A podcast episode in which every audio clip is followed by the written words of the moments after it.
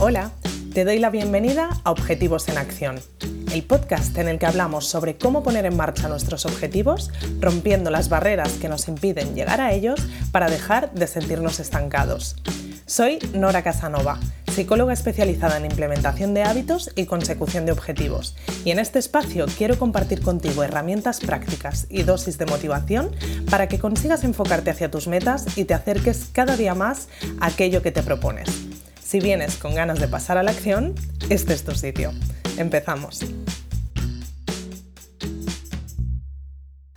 En el primer episodio te adelantaba que hablaríamos más adelante de la relación que tienen las palabras hábitos y objetivos. Ya sabes que en este podcast la idea principal es que puedas encontrar herramientas, inspiración y motivación para poner tus objetivos en acción. Y para trabajar en eso nos van a acompañar estos dos conceptos prácticamente en cada capítulo. Porque para conseguir casi cualquier objetivo que nos propongamos tendremos que trabajar también en nuestros hábitos. Y es que los ladrillitos que ponemos con nuestros hábitos son los que nos permiten construir la escalera hacia nuestros objetivos. Vamos a ejemplificar esto con algunos objetivos comunes. Por ejemplo, con el objetivo de comer más saludable, indudablemente será interesante que analicemos cuáles son los hábitos que marcan nuestra relación con la alimentación y que trabajemos en ellos. O con el objetivo de tener la casa en orden, pues por supuesto lo que queremos no es solo liarnos la manta a la cabeza un día y dejar la casa impoluta, sino que vamos a querer mantener ese orden y para eso tendremos que fijarnos en aquellos pequeños hábitos que podemos hacer en nuestro día a día y que nos ayuden a tener la casa más ordenada con el objetivo de ser más positivos. Ojalá pudiéramos hacerlo tocando cuatro botones para cambiar las cuatro cosas que necesitemos de nuestro sistema cerebral, pero la vía real es cambiando todos aquellos patrones de pensamiento que hacen que vivamos nuestra vida desde un punto de vista más negativo y trabajar a base también de pequeños hábitos para modificarlos. En estos tres ejemplos de temas bastante diferentes vemos claro que el concepto de hábitos y objetivos está muy relacionado y es que la mayoría de objetivos que nos proponemos tienen implícito que requieren un conjunto de acciones sostenidas de forma consistente en el tiempo. Cuando mantenemos ciertas acciones de forma consistente en el tiempo hasta llegar a automatizarlas, significa que las hemos transformado en un hábito.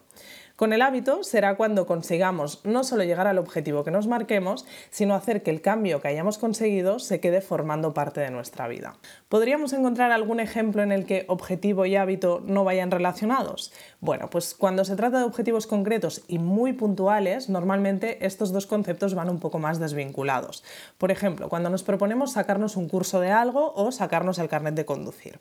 El objetivo tiene una fecha final y en cuanto lleguemos a ella no vamos a necesitar mantener tener los sistemas que hemos construido para conseguirlo, aunque probablemente sí que habremos tenido que crear un mini hábito mantenido en esa etapa de, por ejemplo, estudiar o hacer test X veces por semana.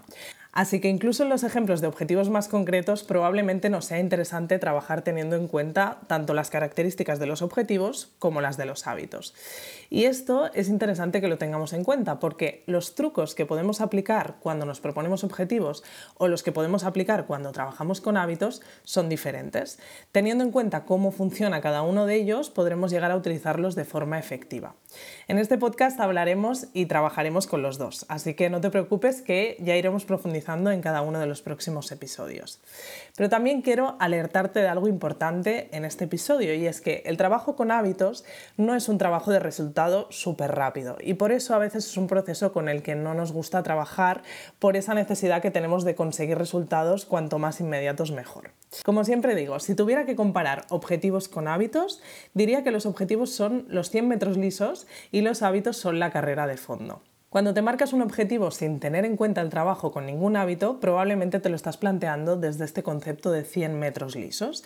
Ves la meta, está relativamente cerca y para llegar a ella tienes que mantener un esfuerzo bastante importante durante un tiempo concreto.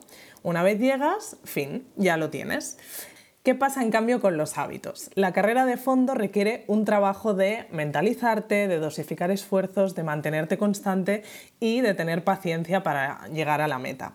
Con esto no quiero quitarle mérito ni mucho menos al formato de los 100 metros lisos, pero creo que estaremos de acuerdo en que de entrada la carrera de fondo nos asusta un poco más.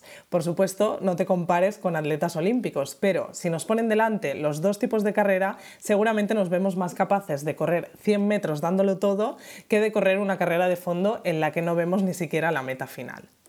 Es por eso que, por ejemplo, nos resulta más fácil seguir una dieta restrictiva que cambiar nuestros hábitos de alimentación. Aunque parezca mentira, porque al hacer dietas restrictivas precisamente tenemos medidas muy restrictivas como eliminar radicalmente ciertos alimentos. Pero nos resulta más fácil mentalizarnos con estas premisas y mantenerlas durante un tiempo limitado que no esforzarnos en mantener ciertos cambios de manera sostenida en el tiempo y de ver quizá los resultados finales un poco más lejos. Pero no olvidemos tampoco la realidad del asunto, es que, como comentábamos antes con el ejemplo de la limpieza y el orden, si conseguimos crear hábitos que nos permitan mantener nuestro espacio limpio y ordenado, aunque esto suponga un proceso más lento y que requiera más paciencia para ver el resultado final, acabaremos disfrutando de este resultado también de forma sostenida. El cambio se quedará, como decíamos antes, a formar parte de nuestra vida. En cambio, si hacemos el zafarrancho de limpieza un día, sí, tendremos el espacio ordenado unos días o unas semanas, si me apuras, pero luego probablemente todo volverá a su caos con facilidad. Es por eso que me gusta tanto trabajar en hábitos y objetivos de manera conjunta y que creo que es tan interesante que vayan de la mano. Por eso, los dos son protagonistas para trabajar en casi cualquier tema de los que trabajo con mis pacientes en consulta o para trabajar en los objetivos que se proponen los suscriptores de objetivos comunes. Y también serán protagonistas los dos de los diferentes temas de los que iremos hablando en este podcast. Y ahora sí, me despido. Mi intención de hoy era dejarte esta reflexión acerca de los objetivos y los hábitos pero no me voy sin antes, como siempre, proponerte un ejercicio práctico para que puedas poner en acción algo de lo que hemos hablado hoy. Lo que quiero proponerte hoy es que elijas cualquiera de los objetivos que tengas ahora en activo y que intentes relacionarlo con aquellos pequeños hábitos en los que podrías trabajar para ir acercándote poco a poco y de forma inevitable hacia esa meta.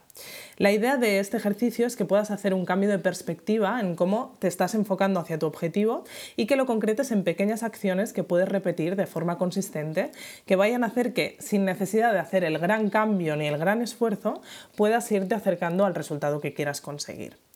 Me despido por hoy y nos vemos en el próximo episodio. Gracias por escuchar este episodio de Objetivos en Acción. Si quieres seguir trabajando en tus objetivos y sobre todo ponerte en marcha con ellos, te espero en noracasanova.com donde podrás suscribirte a Objetivos Comunes, la comunidad en la que trabajar en tus metas como nunca lo has hecho antes. Nos vemos en el próximo episodio.